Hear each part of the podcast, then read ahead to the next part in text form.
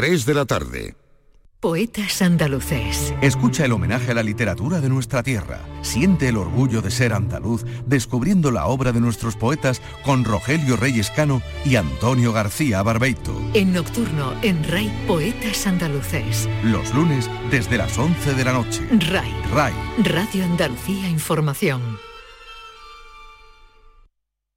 De lunes a viernes a las 4 de la tarde tienes una cita con el flamenco.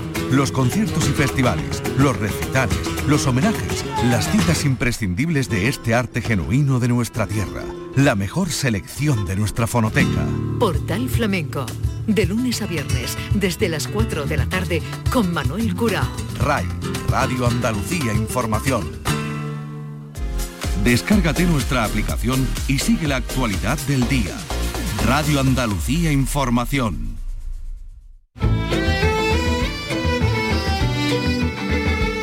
En RAI, Andalucía es cultura. Con Antonio Catón. Buenas tardes, Día Mundial de la Arquitectura, que nos sugiere una reflexión sobre la organización del espacio, sobre la manera en que ello condiciona nuestras relaciones y hasta nuestra salud.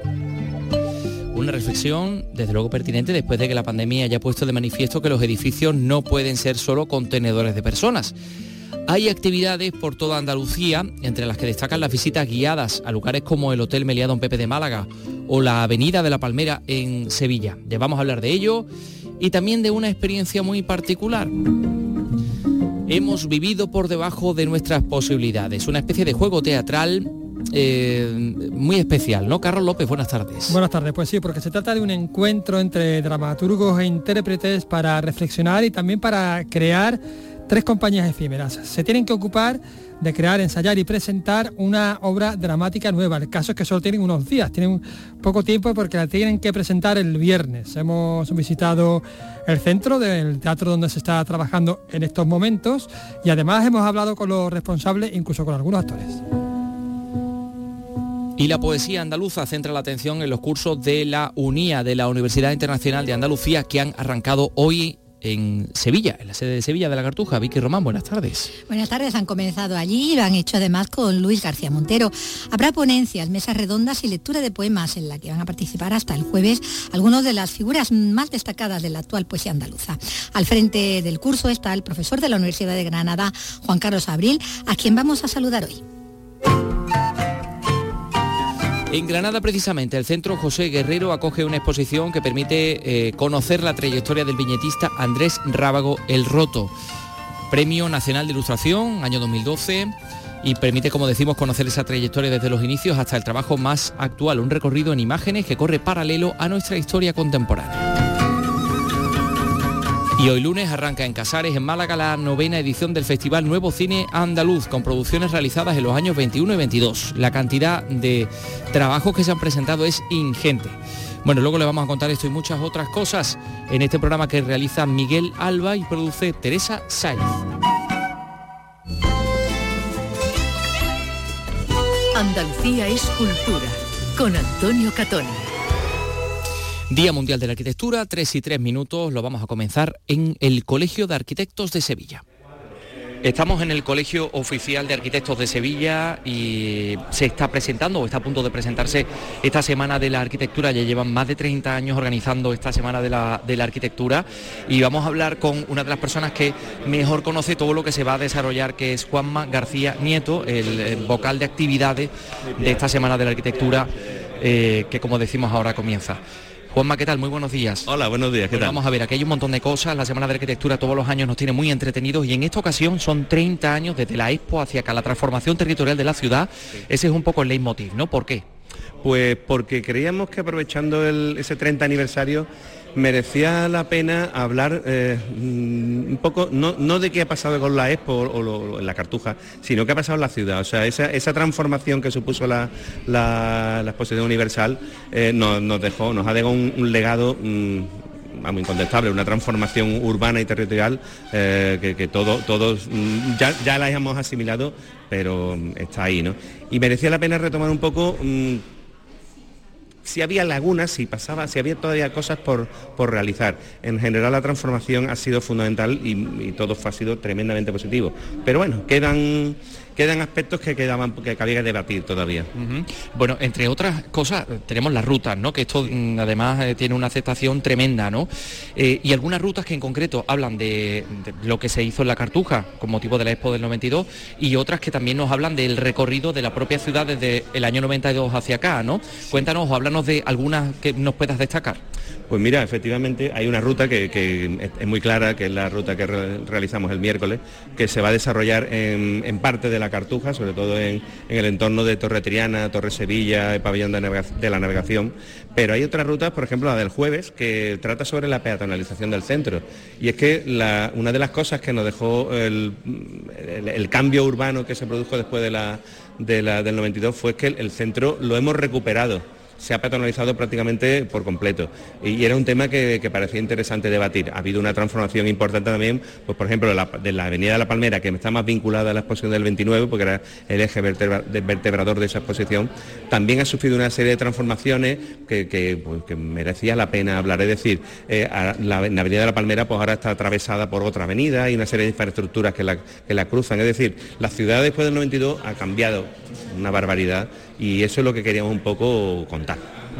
Y particularmente la Avenida de la Palmera que está ahora un poco en el, ojo del debate porque todo el mundo habla de, esa avenida que está desfigurada en muchos de sus aspectos. Hablamos de una avenida donde hay edificios realmente maravillosos de la década de los años 30, esas villas, pero claro, ahí están surgiendo otros mm, eh, edificios más mm, eh, que responden a otras necesidades, vamos a decirlo así. Sí, sí, realmente la Palmera es una avenida eh, que... Mm, tenía un sentido puramente residencial para una clase de, alto poder adquisitivo, era una clase representativa de la ciudad con, bastante poder económico que poco a poco ha ido desapareciendo o cambiando. Eh, evidentemente tú no puedes dejar que la ciudad se muera y si la gente no puede habitar su vivienda, algo hay que hacer con, e, esos sitios.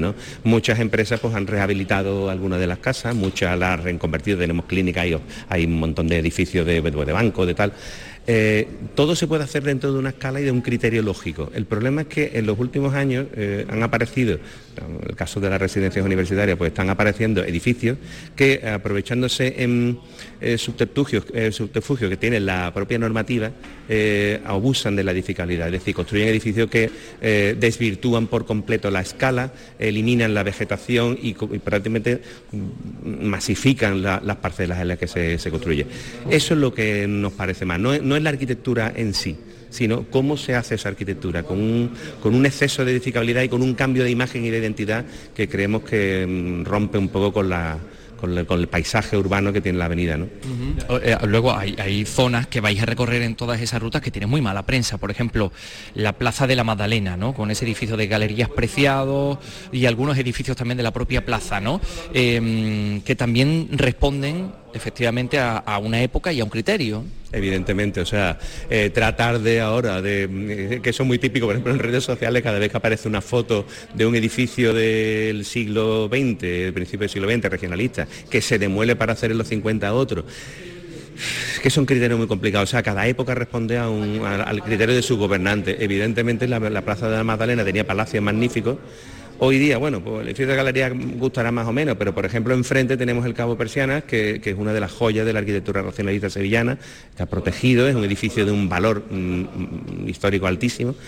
Bueno, la historia va evolucionando, lo que no tampoco podemos estar ahora tratando de decir, oye, es que en el año 50 se hizo una barbaridad. Pues a lo mejor sí, se hizo.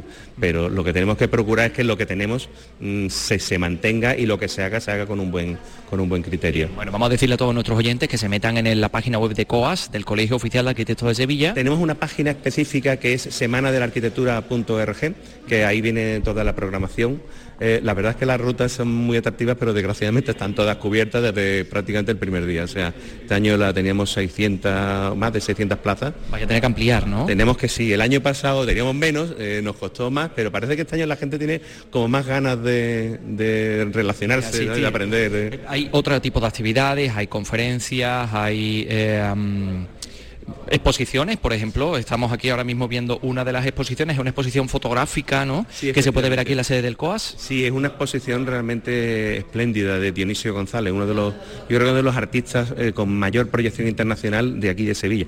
Es de Gijón, pero lleva toda la vida aquí y es un fotógrafo eh, que reinventa la arquitectura y es sorprendente. O sea, es un señor que tiene su obra, pues yo creo que en museos de medio mundo. Y tenerla aquí en el COAG es un, lujo. Bueno, pues se puede ver aquí. Y también luego hacéis otra cosa que se llama la colocación de las placas Docomomo, creo que es. ¿Nos puedes explicar exactamente de qué se trata? Pues mira, es una de las actividades que mm, mm, más, en la que más interés ponemos porque, como te digo, eh, la arquitectura, uno siempre que piensa, habla de patrimonio, piensa como el patrimonio histórico, pues yo qué sé, la arquitectura mudéjar, arquitectura barroca, arquitectura, pero el siglo XX nos ha dejado un patrimonio y, la Fundación Docomomo pues trata de reconocer eh, esa arquitectura del siglo XX, arquitectura racionalista, arquitectura del movimiento moderno que dejó mm, joyas en Sevilla, no muchas, desgraciadamente, pero entonces este año hay dos en concreto, que es la Universidad, antigua Universidad Laboral, hoy Pablo de la Vide, o la Facultad de Matemáticas, que son dos verdaderas obras maestras de la arquitectura del siglo XX y que nos gusta pues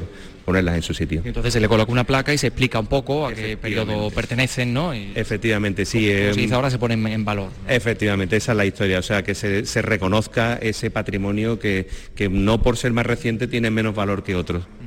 Bueno, Juanma García Nieto, gracias por estar con nosotros. Eh, la persona encargada de todas las actividades de la Semana de la Arquitectura mm, en su edición número 21. Gracias, Juanma. Venga, un placer. Mira, ya que está aquí Pablo Millán, lo vamos a saludar también, que es el vocal de, publicaciones, ¿no, Pablo? Eh, que creo que está recién llegado de no sé de dónde has estado por ahí, has venido precisamente para la Semana de la Arquitectura, incorporar. Efectivamente, de, Roma, de, ah, Roma, de la cuna de la arquitectura. Eh, evidentemente un arquitecto tiene que pasar por el bautismo de Roma y no de pasar de turismo, sino de vivir en Roma. Oye, yo creo que sería fantástico descubrir la arquitectura a través de esta Semana de la Arquitectura, pero también descubrirla durante todo el año. Eh, hay que ir con la ciudad con los ojos bien abiertos para descubrir edificios que pertenecen a nuestro patrimonio, aunque, como nos decía antes Juanma, eh, nuestra idea del patrimonio esté un poco Em, desencaminada del todo, ¿no? Efectivamente, totalmente de acuerdo y por eso yo creo que la, sociedad tenemos que, la arquitectura tiene el compromiso de formar a la sociedad en cuanto a conceptos tan etéreos como pudiera ser el patrimonio. Y más eh, una ciudad como Sevilla, que vive del patrimonio y vive con el, convive con el patrimonio. Así que bueno, pues hay un montón de cosas muy interesantes. Eh, entren ustedes en la página web de la Semana de la Arquitectura y ya verán, ya verán. Esa es la Semana de la Arquitectura del Colegio Oficial de Arquitectos de Sevilla, pero hay un montón de actividades. Por ejemplo, en el de Córdoba, en el Colegio Oficial de Arquitectos de Córdoba, se ha presentado hoy un manifiesto y también tiene su programación cultural. El lema en este caso, no solo en Córdoba, sino en otras, en otras provincias, en otros colegios también de arquitectos de toda Andalucía, coincide Diseño para la Salud. Alberto Velapuente, cuéntanos. Las gerencias municipales de urbanismo de los ayuntamientos andaluces siguen teniendo la potestad de ofrecer licencias para la construcción de cualquier inmueble dentro de su término municipal. Esta es una de las premisas que ha manifestado el decano del Colegio Oficial de Arquitectura de Córdoba, Juan Eusebio Benito ante los periodistas y por ello ha abogado para que se acorten los plazos para la concesión de estas licencias. Le escuchamos. Hay obras donde cuando voy a verlas pues miro hasta el último cerco y la separación que tiene y cuando sé que son profesionales que trabajan de lujo, ya hombre también desde lejos lo estoy viendo y no cojo el metro, me agacho para coger y medirlo, sino que, que eso ya está en la conciencia y en la interpretación del técnico de turno, ¿comprende?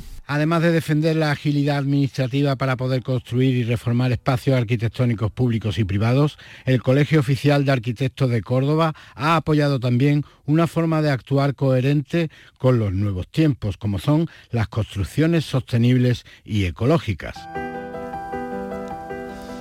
En Huelva, por ejemplo, se inaugura esta tarde una exposición con los proyectos ganadores de las últimas dos décadas del Premio de Arquitectura de la provincia. Sonia Vela, cuéntanos. Es una muestra al aire libre e itinerante. Este mes estará frente a la sede del Colegio de Arquitectos en pleno centro de la capital. En noviembre se podrá ver en la universidad y en diciembre quedará expuesta en el Paseo de la Ría. El decano del Colegio de Arquitectos de Huelva es Francisco Rodríguez Pantoja. La sociedad mm, va mm, sin querer diciéndonos los arquitectos qué es lo que quiere y qué es lo que le gusta.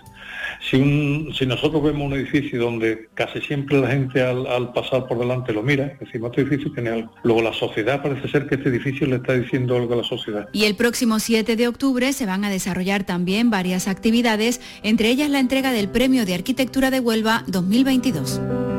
Gracias, Sonia. En Jaén eh, se aboga por la arquitectura pensada para el bienestar el objetivo, eh, dice desde el Colegio de Jaén, pues em, que sea obtener diseños que preserven el bienestar y también la salud. Ya, ya ven ustedes, Susana Aguilar, Jaén, cuéntanos. Los arquitectos han designado este 2022 como el año del diseño para la salud, que no solo es la ausencia de enfermedades, sino el goce del grado máximo de bienestar que se pueda lograr. Por eso quieren concienciarnos de que hay que cambiar cosas en las ciudades y sobre todo tras la crisis como la originada por la pandemia, que ha dejado claro que los edificios no pueden ser solo contenedores de personas, sino que tienen que ofrecer más cosas. El diseño urbano y la rehabilitación deben centrarse en ese bienestar, aunque a veces climas como el de Jaén no ayuden. Pedro Cámara Ramos es presidente del Colegio de Arquitectos de Jaén. En Jaén tenemos un problema y es que eh, tenemos unas temperaturas extremas. El verano es mucho verano, el invierno es mucho invierno, con lo cual esos meses de bonanza pues prácticamente han ido desapareciendo y la prueba está en que pasamos del invierno al verano y luego otra vez volvemos al invierno en, en pocos días. Eso indica que la necesidad de inversión en rehabilitación en la provincia de Jaén es especialmente necesaria. El Colegio de Arquitectos de Jaén desarrollará actos durante todo el mes de octubre para que conozcamos más de cerca la profesión que ejercen. También en Málaga hay un montón de, actividades. hemos estado escuchando antes al representante del Colegio de Arquitectos de Sevilla hablar de las placas Docomomo. Mm, pues sí, la Fundación Docomomo Ibérico también va a poner placas, en este caso en dos eh, edificios importantes de, Málaga, como es el Hotel Gran Melia Don Pepe y la Escuela de Arquitectura, edificios paradigmáticos de la arquitectura moderna. Hoy hay, a ver, tengo yo aquí dos actividades en, Málaga, bueno, a lo largo de la semana hay un montón. Eh, a ver, va a comenzar por eh, una ruta por uno de los edificios indispensables de la ciudad, estamos hablando del Palacio de Ferias y Congresos, hoy. Y además va a ser el propio arquitecto Ángel Asenjo quien acompañe a los visitantes. También hoy el arquitecto Ignacio Dorado va a ser la persona que guía a los visitantes por el, camarín de las monjas para hablarles de la rehabilitación de este tesoro del barroco que tiene más de tres siglos de historia. Y por otra parte, los arquitectos Miguel Ángel Díaz Romero, Marina Díaz Gallego y Álvaro González Gallego van a mostrar el edificio sanitario Genesis Care, ubicado en Cerrado de Calderón. Pero bueno, visiten ustedes la página del Colegio de Arquitectos de Málaga, porque hay un montón de actividades. Eh, por ejemplo, eh, bueno, esto también eh, no solo es Málaga Capital, en Marbella hoy la nueva Biblioteca Central Fernando Alcalá Marín va a poder ser visitada. Este edificio de arquitectura vanguardista, ubicado en pleno corazón del casco urbano, con un recorrido guiado por los arquitectos Fernando y Gustavo Gómez Huete. Y ya digo, un montón de actividades a lo largo de toda la semana en eh, Málaga Capital y en eh, localidades como eh, pues Benalmádena, Antequera, Marbella, como hemos dicho, Torroxo, Frigiliana.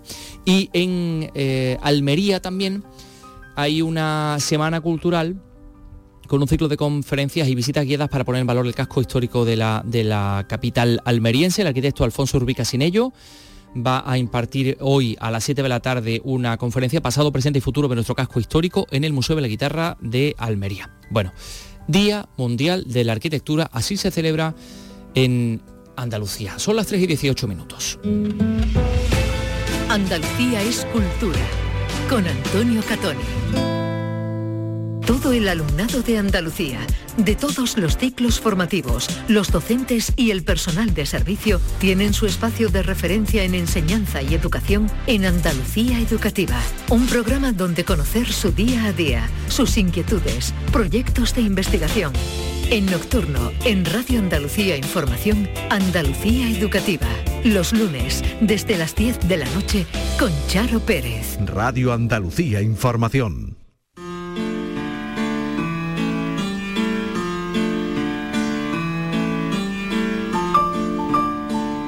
Andalucía es cultura, con Antonio Catoni.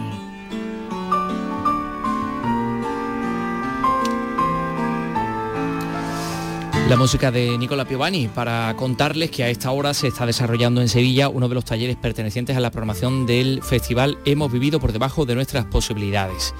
Estamos hablando de un encuentro para creadores, intérpretes y público que se presenta oficialmente en unas horas, a las seis y media de la tarde, dentro de un ratillo en el Cartuja Center City de la capital. Y ya les contábamos en la portavilla que es algo muy especial porque se les da a dramaturgos, a creadores, a intérpretes, a directores de escena, se les da un tiempo tasado para inventarse una obra de teatro, una obra dramática, ponerla en marcha y representarla, vamos. Y representarla en la, en la SAT. El certamen propone siete días en total de inmersión en las artes escénicas, combinando formación, reflexión, creación y exhibición para mostrar pues la riqueza de la creación contemporánea. Además, en un rato, como dices, a las seis y media, bueno, pues va a ser la presentación muy cerquita de aquí, en el Cartuja Centecite, donde asistirá el afamado dramaturgo británico Declan Donnellan, que también ofrecerá una masterclass el día 17 de octubre, Ah, que yo espero, espero que asistas. Pues me la voy a apuntar. El 17 de octubre va a estar 17 de Declan octubre. Don- Donnellan, ¿no? Exactamente, un día Oye. después, lunes, un día después de- del cumple de mi niña, de mi mayor. Oye, y ah, pues mira, me, me importa Es también que me importante, digas eso. es importante, sí, sí. Pero déjame hablar también, déjame contar también, o preguntarte al menos, porque me han dicho que la dramaturga uruguaya Denise de Peró también imparte sí. un, un taller, ¿no? Efectivamente, Ah. de hecho he hablado, he hablado con ella. En Vaya. parte por las mañanas y por las tardes, pues los creadores locales Julio León Rocha, Raquel Madrid y Juan José Morales, que precisamente son los que van a desarrollar pues esto, estas piezas que a las que tú hacías referencia, ¿no? Que Sí. se exhibirán en la SAT, en la Escuela de Arte Dramático de Sevilla, el próximo viernes a las 9 de la noche. Bueno, ¿con Además, quién la entrada es gratuita. ¿Con ¿eh? quién has hablado? A ver, Pues mira, he hablado con casi todo el mundo. He hablado con. Violeta Hernández y David Montero, que son es que eres muy co- comunicativo. Es que soy como un puñetero buitre de, de la información, estoy siempre rondando. Eh, con Violeta Hernández y David Montero, como decimos, que son los codirectores, también con Denise de Perú, que estaba por allí, y con dos asistentes al curso. El resto se ha ido, se ha, se ha escabullido. Se ha Soy como el, el- el lobo Sí, que llega y hace- bueno, bueno, ¿sabes? Pero luego, luego lo ha, lo- sí, lo, ha- lo ha cogido, lo- los ha, los ha interceptado y después los vamos a escuchar. Bueno, pues vamos a empezar con esta primera parte. Hemos vivido por debajo de nuestras posibilidades.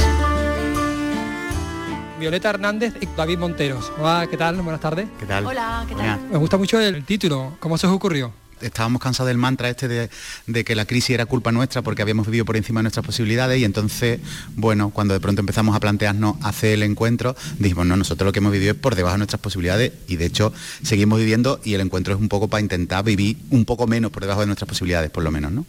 Estamos escuchando, sí, sí, estamos escuchando en el fondo música y tal, porque bueno, están haciendo talleres, estamos en, en pleno ensayo, está la gente, bueno, pues formándose, es que de eso se trata, ¿no? Sí, es una de las partes, o sea, el encuentro tiene una parte de formación, efectivamente viene en este caso Denise Despeirú, que es una dramaturga uruguaya, pero que af- afincada en Madrid. Entonces da un taller ella por las mañanas, por las tardes son tres creadores locales, Julio León Rocha, eh, Raquel Madrid y Juan José Morales, Tate.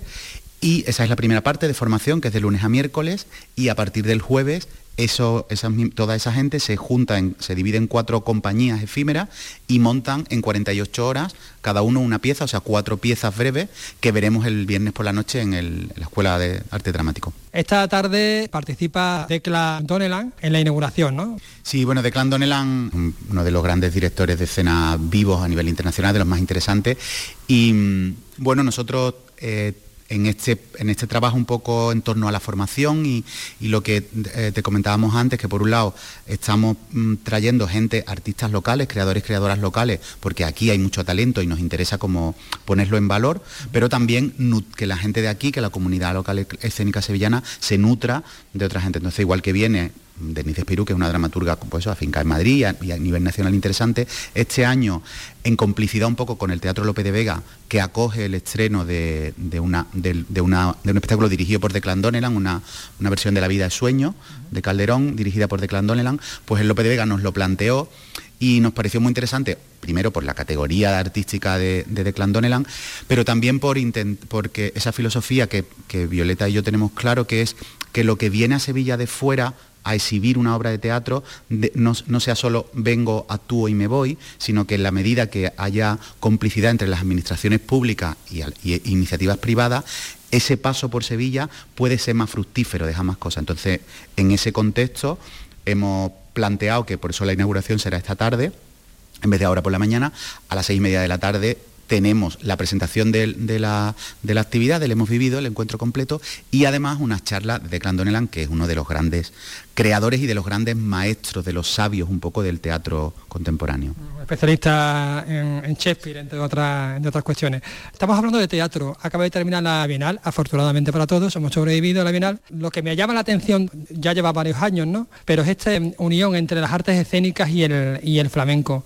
Sí, eh, o sea, absolutamente. Nosotros eh, no nos planteamos diferencia entre tipo de artes escénicas, ¿no? de artes vivas. De hecho, aquí eh, los veintipico creadores que se han apuntado al Hemos Vivido, hay un poco de todo. Hay creadores audiovisuales, hay gente de flamenco, hay gente de danza, hay gente de performance. Pensamos que todo está contaminado, mezclado en el buen sentido. Así nosotros entendemos las artes vivas.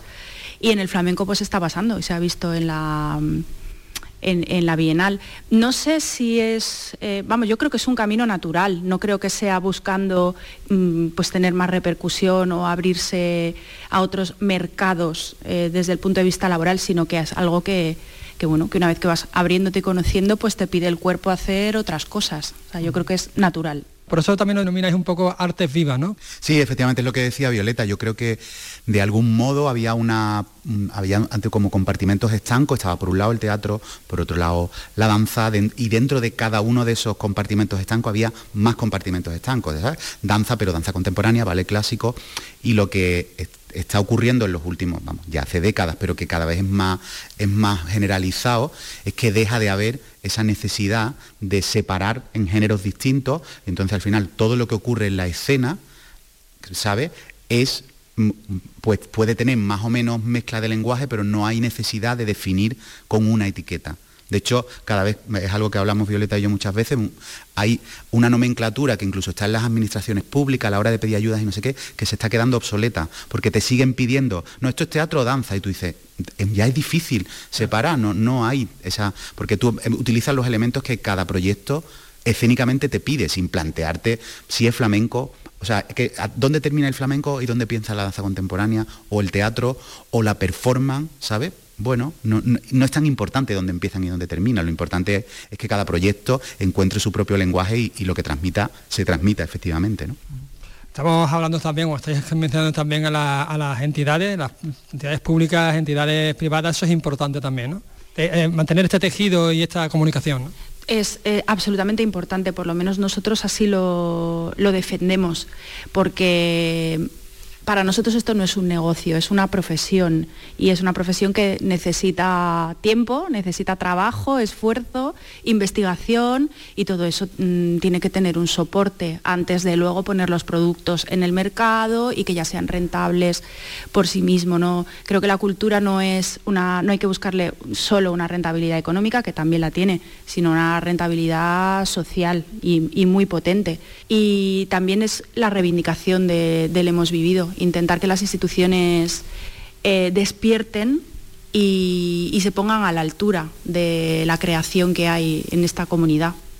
Sí, está claro que eso está desde el principio como en el proyecto, ¿no? que por un lado es celebrar, eh, propiciar encuentros, pero también de alguna forma hay un toque de atención a las administraciones públicas, que esto sale de la iniciativa privada, pero que también deberían de abrirse estos espacios desde la administración pública.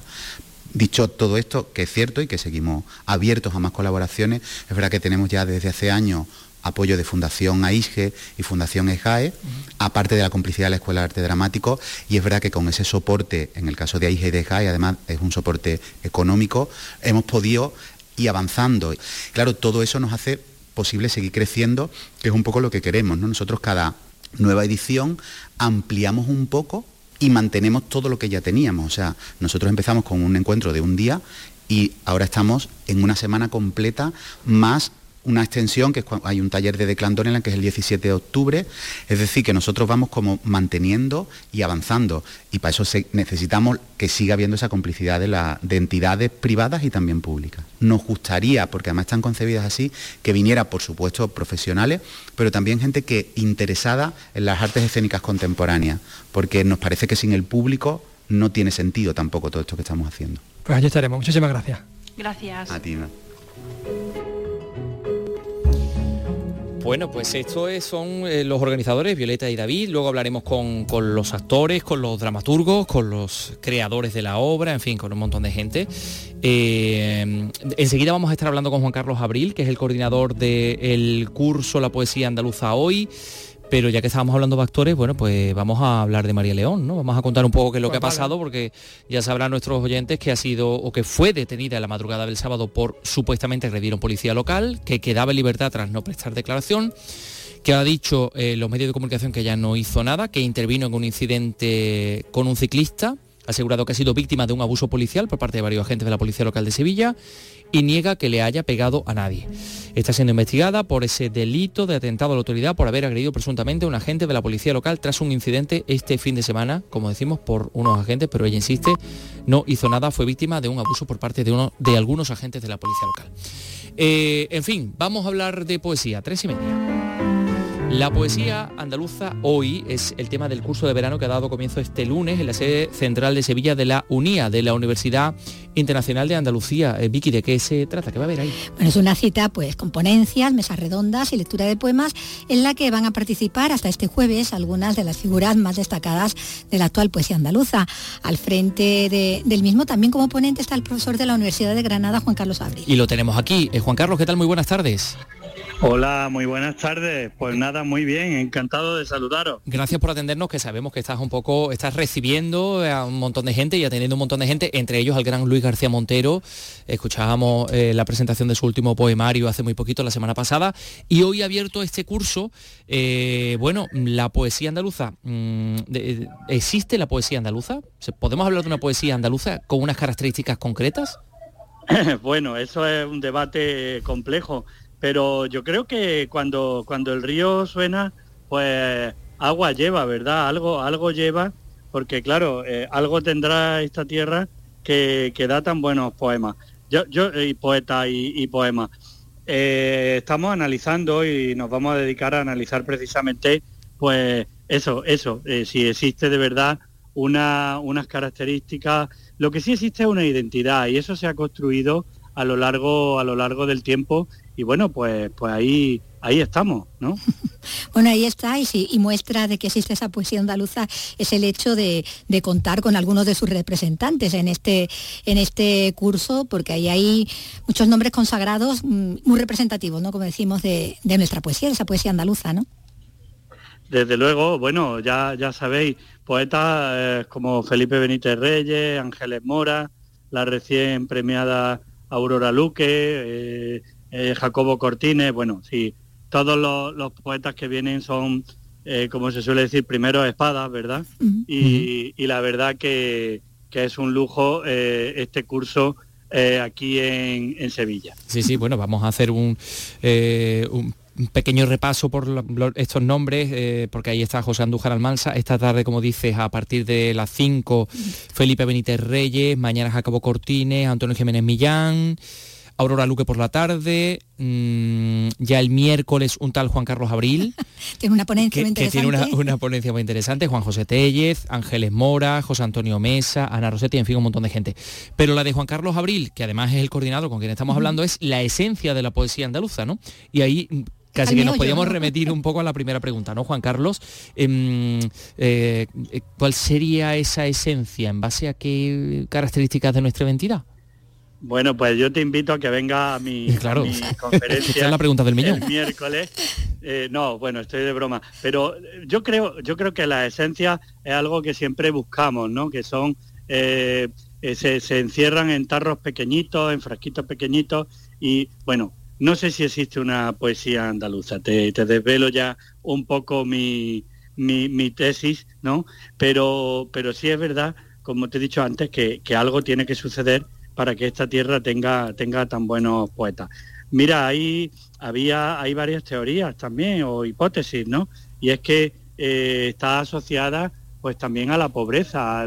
desde el siglo XIX se construye la, imagen andaluza eh, con el romanticismo y, es precisamente en una tierra en la que no ha pasado la revolución industrial y, eso pues crea una, una conciencia, digamos, eh, y la, eh, digamos, al margen de la mentalidad utilitarista, eh, productivista de la, de la sociedad industrial. O sea, esa, esa por ejemplo, es una, una hipótesis bastante interesante, ¿no?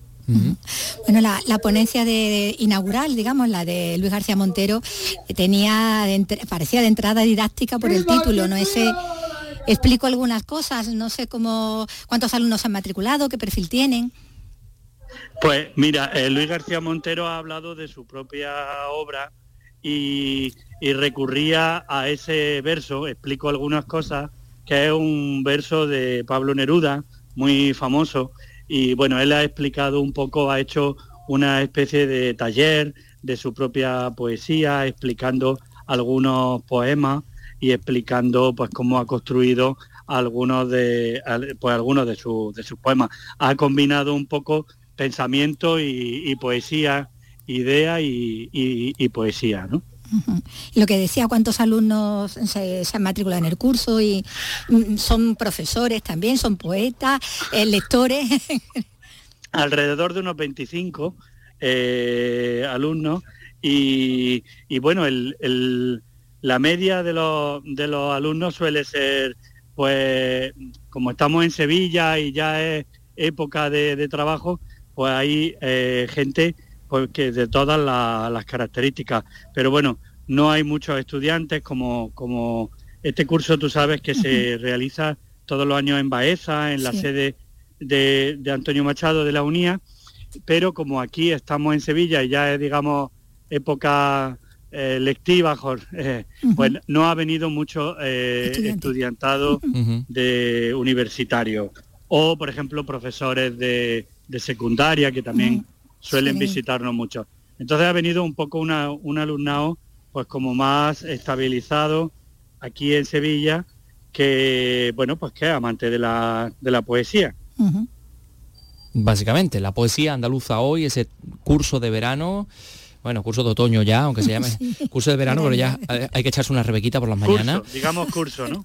Exactamente, curso. El curso de la UNIA en eh, la sede de, la UNIA de, la Cartuja. Bueno, eh, Juan Carlos Abril, muchas gracias por estar con nosotros, que os vaya muy bien, que disfrutéis sobre todo. a vosotros, muchas gracias por ocuparos de, la noticia. ¿eh? Un saludo y un abrazo. Un, un abrazo.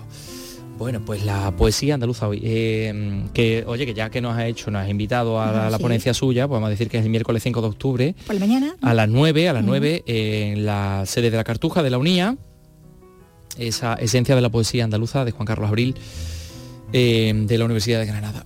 Mm, tenemos un montón de tela que cortar. Enseguida seguimos con, eh, con cine, 3 y 37. En RAI, Andalucía es cultura.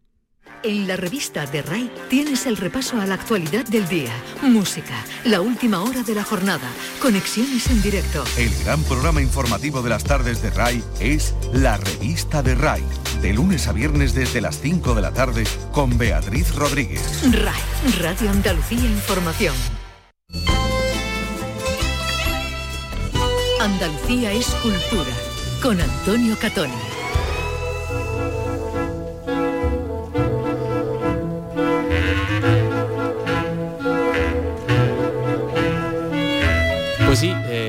Ya saben que Alcances, el Festival de Cine Documental, sigue su rumbo eh, después de que comenzara este pasado fin de semana, pero le vamos a hablar de un festival que comienza hoy, que es el Festival Nuevo Cine Andaluz, que tiene como escenario Casares en Málaga y que cumple este año su novena edición. Son producciones de este año del año pasado, del año 21-22, y se han presentado un montón de, de trabajos, ¿no? 70 largometrajes, 236 documentales y cortos, 180 fotografía, fotografía de cine, en fin, una producción ingente. ¿Fotos fijas? Eh, pues sí, que da muestra de la mm. cantidad de, no sé, de, actividad y de, y de inquietud y de curiosidad que hay también en Andalucía a este respecto. María Ibáñez, Málaga, cuéntanos. Cinco largometrajes, cinco documentales y cinco cortos han sido los finalistas de entre todas las producciones andaluzas recibidas. Esta noche abre la sección oficial de ficción la película El mundo es vuestro de Alfonso Sánchez, secuela espiritual de la comedia picaresca El mundo es nuestro, primer largometraje realizado en España por crowdfunding. El Centro Cultural Blas Infante acoge cada día dos sesiones, entre ellas una selección de cortos andaluces. Javier Martos es el director del festival. Tenemos en la programación de este año eh, eh, Algo Salvaje, dedicado a la figura de Bambino, de Granada, una propuesta que ensalza la obra de Mariano Fortuny, que se tuvo que ir fuera de España para desarrollar su, a principios del siglo XX, su, su moda, se le conoce como el Da Vinci del siglo XX, y otro de los documentales que también se nos presenta este año está dedicado a la, a la escritora María Lejarra, que no pasó a, la historia, que precisamente la, su, su obra, su escritura eh, literaria, la firmaba el marido. Mañana martes toca el turno a una de las sesiones más esperadas, los cortos express, rodados en Casares durante 48 horas en los últimos 15 días. Ah, pues también una experiencia curiosa. Gracias María Ibáñez. Y hoy en el Festival Alcances en, en Cádiz eh, Venezuela diversa, ciclo de cine LGTBI Q+, en este país caribeño, que va a acercar a Cádiz pues tres de los trabajos más representativos. A ver, Teresa Iribarra, en Cádiz, cuéntanos. Abre el ciclo venezolano esta tarde Sheila, una capa pamaíta, una cita dirigida por Eduardo Barberena, que narra la historia de una mujer que nació en el cuerpo de un hombre y que regresa a casa para Navidad. Y el tercero de los tres distinguidos de esta promoción es Iriarte José Antonio. Les digo lo que aquí ya todos saben de sobra. Y es que yo nací en un cuerpo equivocado y que hoy no me gradúo de maestro, sino, sino de maestra. La maestra Sheila Mercedes Iriarte, que es como me llamo a partir de hoy. La película presentó por primera vez al público nacional el retrato realista de un personaje trans, rompiendo con los clichés que arrastraba la cinematografía venezolana. Sin embargo, y según el guionista Helio Palencia, no se ha avanzado paradójicamente este, en Venezuela no se ha avanzado nada, no se ha avanzado absolutamente nada o, muy, muy poco en la legislación al respecto, ¿no? LGTB. Y yo creo que es el país que está, así como tuvimos muchas esperanzas hace 12 años, pues ahora nos damos cuenta que es el país que está en, la cola, digamos, en, lo último de, de, la legislación LGTBI, ¿no? Y mañana segunda cinta, la candidata, la historia de cinco personajes que viven como travestis la belleza femenina para cumplir sus sueños de coronarse Miss Venezuela. Bueno, pues nada, cine venezolano eh, LGTBIQ+. Eh, oye, pues ya que ya que estamos hablando también del trabajo de los de los actores, eh, vamos a hacer un, segundo repaso por Hemos vivido debajo de nuestras posibilidades, que se está desarrollando en estos momentos en Sevilla, que también es una experiencia express, es decir, se les da un tiempo tasado a gente del teatro. Sí, son aproximadamente 48 Para que hagan y pongan en escena una obra. Efectivamente, son eh, cuatro mini compañías efímeras y tienen que ponerla en pie en unas 48 horas aproximadamente para, para, presentarla. Sí. Y tú has podido también hablar con dos alumnos y con Denise de Esperó, ¿no? de Perú, sí, sí, sí. De, Perú, pero no era de Uruguay. De Perú, de Perú. Ah, de Perú, ah, qué bien. De Esperó.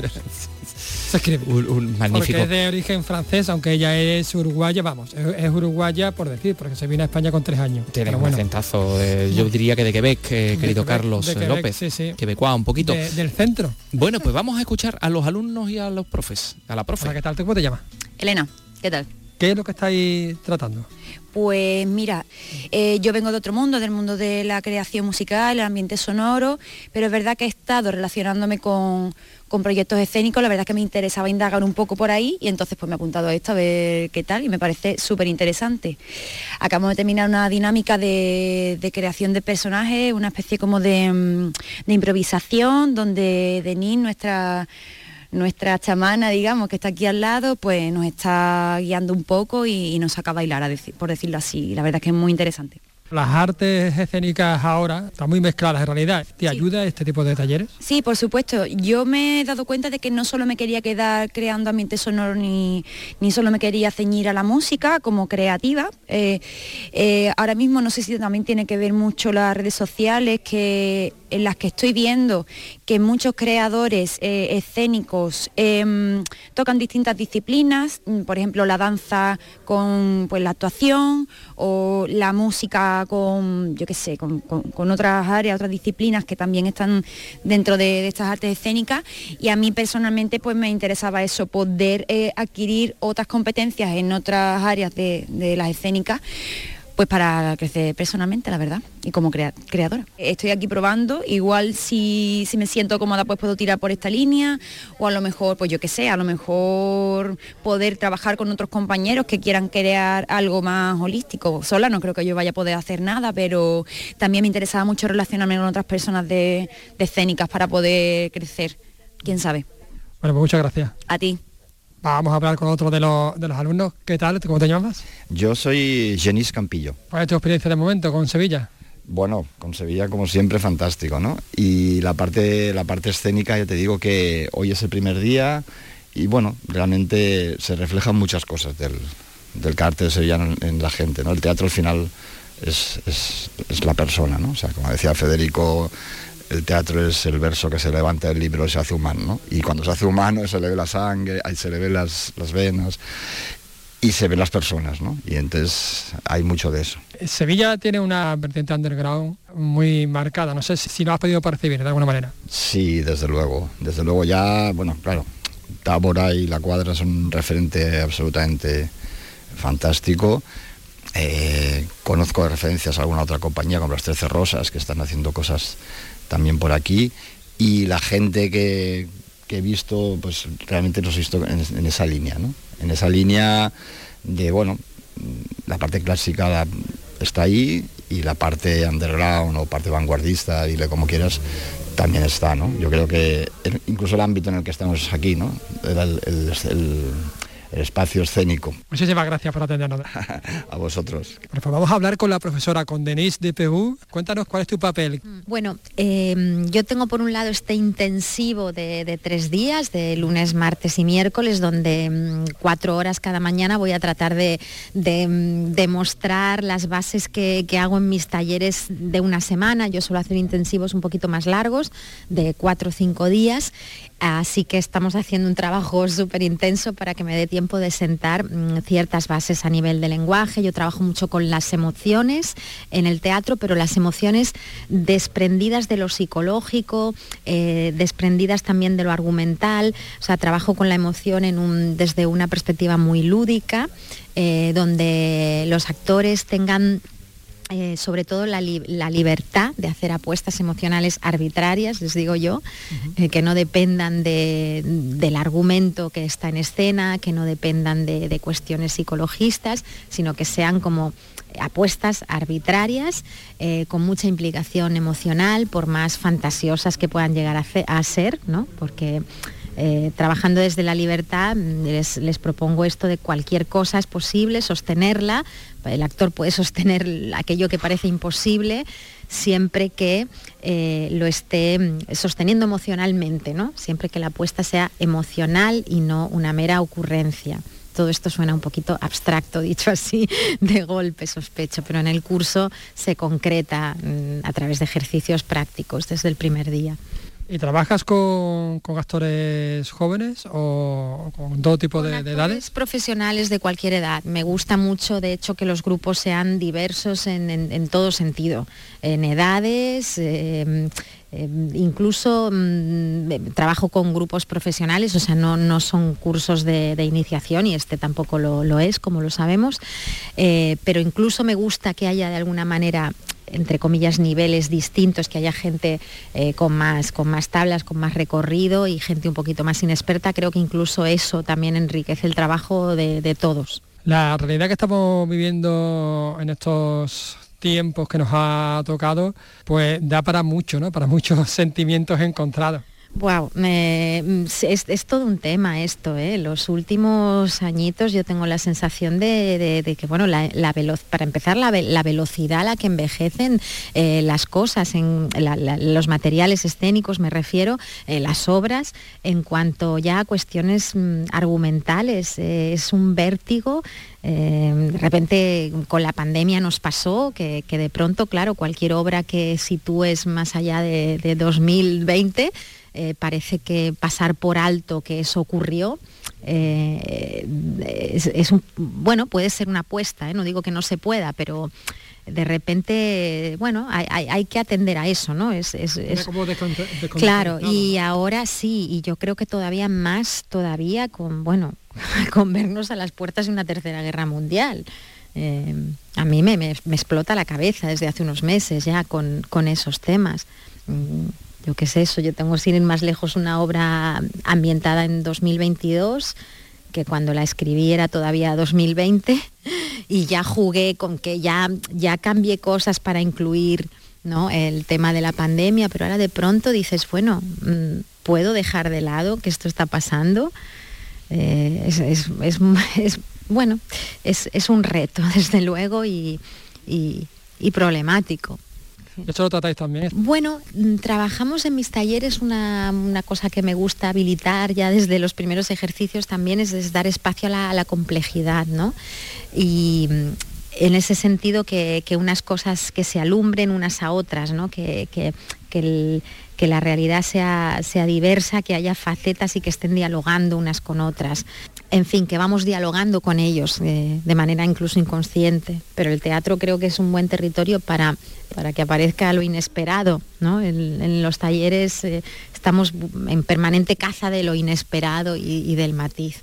Muchísimas gracias, Denise de Perú. Nosotros también apostamos por lo inesperado. Qué bonito eso que acabas de decir. Muchísimas gracias. Gracias a ti.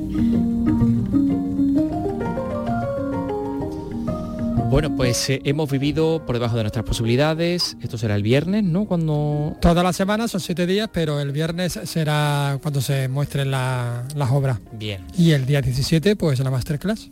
Pero tenemos, por ejemplo, hasta pues, de enero, por lo menos, para ver en Granada, en el centro José Guerrero, esto está al lado de la Capilla Real, la calle Oficios, al lado de la Madraza, por cierto, sí. una exposición que nos permite viajar por la trayectoria del viñetista Andrés Rábago El Roto desde sus inicios hasta su trabajo más actual. Es un recorrido en imágenes que corre paralelo a nuestra historia contemporánea, porque también, por supuesto, el roto ha sido testigo de ello y la ha contado desde su visión aguda, mordaz, muy inteligente.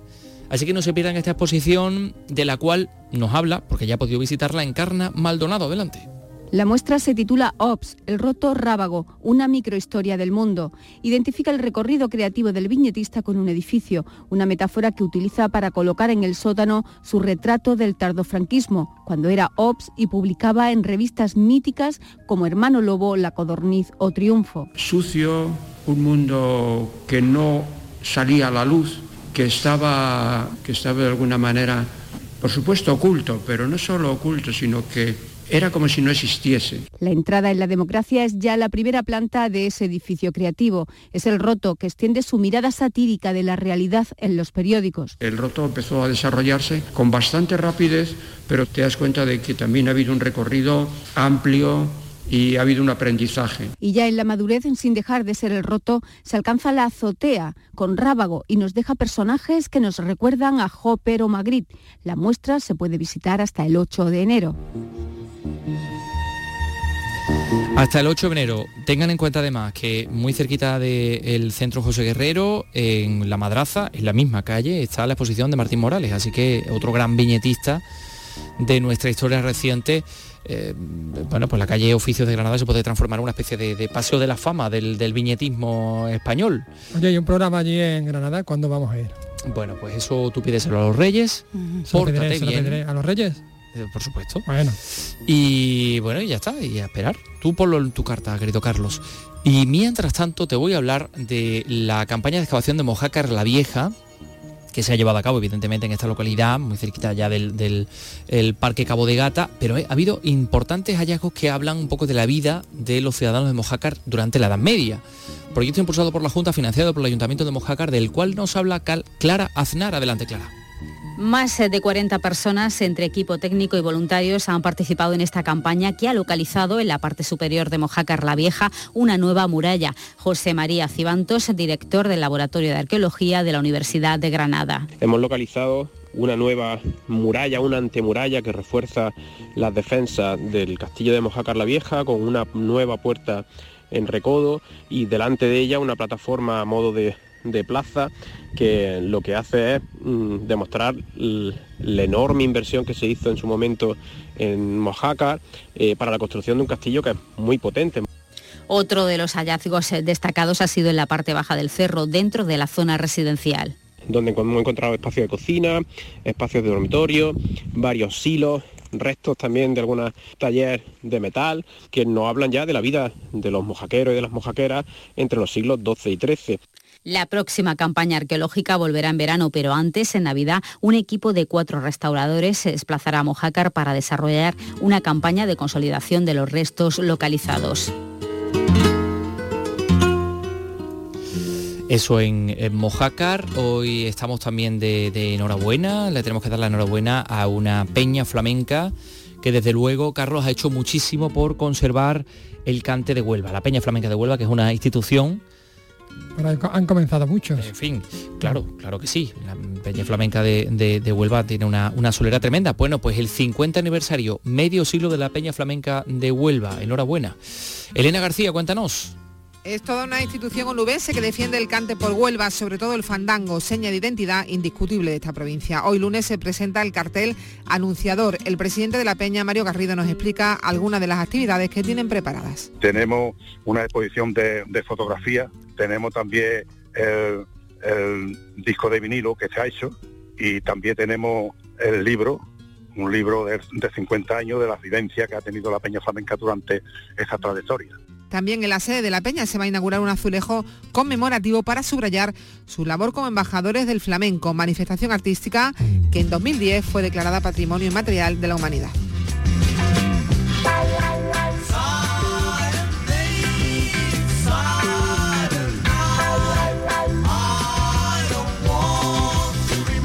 Oye, eh, Carlos, la cantidad de gente que ha salido de la Peña Flamenca de Huelva, ¿no? Pues Rocío Márquez, con quien mañana te vas a encontrar. Sí, efectivamente. ¿Eh? Que va a presentar. Qué bien hilado, qué bien hilado. a presentarle el tema principal de Picorreja del documental. Sí, la nana. ¿Eh? Pero hablamos también de Arcángel. Arcángel, Argentina, mucha gente. Imagínate, Peña Flamenca de Huelva, enhorabuena, 50 años. Eh, estamos escuchando, por cierto, antes, antes de, de, hablarles de esta canción del Garrotín, tenemos que decir también que la Fundación Cajasol en Huelva acoge ya la muestra de Romero Betorres que estuvo en la Fundación Cajasol de Sevilla. Bueno, pues eh, se ha inaugurado y, bueno, se puede visitar hasta el 20 de noviembre en, Huelva. Pues no se la pierdan. Mm. ¿Y a qué viene escuchar el garrotín? Bueno, pues porque vamos a, recordar al prevista barcelonés, una de las personas que más sabía de música en toda España, Ángel Casas. Ahí lo escuchamos.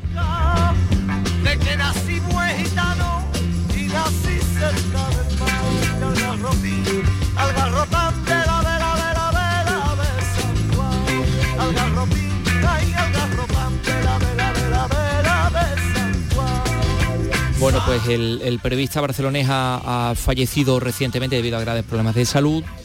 Eh, y bueno, pues es una de las personas que destacaba, precisamente que destacó en uno de sus, eh, de sus libros en 45 revoluciones por España, año 1972. Algo se estaba cociendo en Sevilla y se fijaba, tenía un capítulo muy concreto sobre el underground, el underground sevillano, donde brillaba y, especialmente pues eh, Smash y eh, más Triana, Dolly Marmel posteriormente. que, el underground sevillano mm. ha dado y sigue dando. Mm. eh, les vamos a recomendar a nuestros oyentes que mm, si pueden exactamente revisiten y vean ese documental de Gervasio Iglesias del 2004 Underground la ciudad del arco iris que retrata los movimientos que surgieron en España a mediados de los años 60 y que además utiliza mucho del eh, gran parte del material de Ángel Casas, que estuvo por, eh, por Andalucía, que estuvo por Sevilla y que bueno que se encontró con, los Emachi y con, y con muchos, ¿no? Eh, digamos que elaboraba o que le prestaba atención a este documental a la relación del underground barcelonés y, de la y del sevillano. Y fue un trabajo fantástico y había muchos puntos de conexión. Bueno pues eh, vamos a irnos con, con música con una fuera de serie por cierto.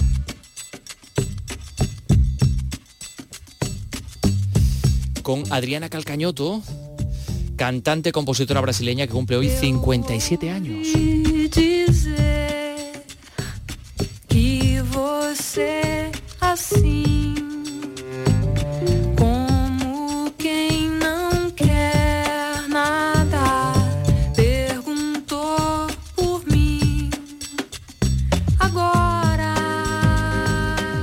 Cantante, compositora, como decimos, considerada una de las más importantes de la música popular de Brasil, eh, particularmente por la variedad de estilos musicales que ha cultivado Adriana Calcañoto. Le vamos a dejar con este justo ahora, ahora mismo, podríamos decir que se traduciría así. Y mañana regresamos a las 3 de la tarde en Andalucía Escultura. Sí. Hasta mañana, Vicky Román, hasta mañana, Carlos López. Hasta mañana. Adiós. Un saludo de Miguel Alba, que ha estado en los mandos. Y por supuesto también de un servidor, Antonio Catoni. Adiós.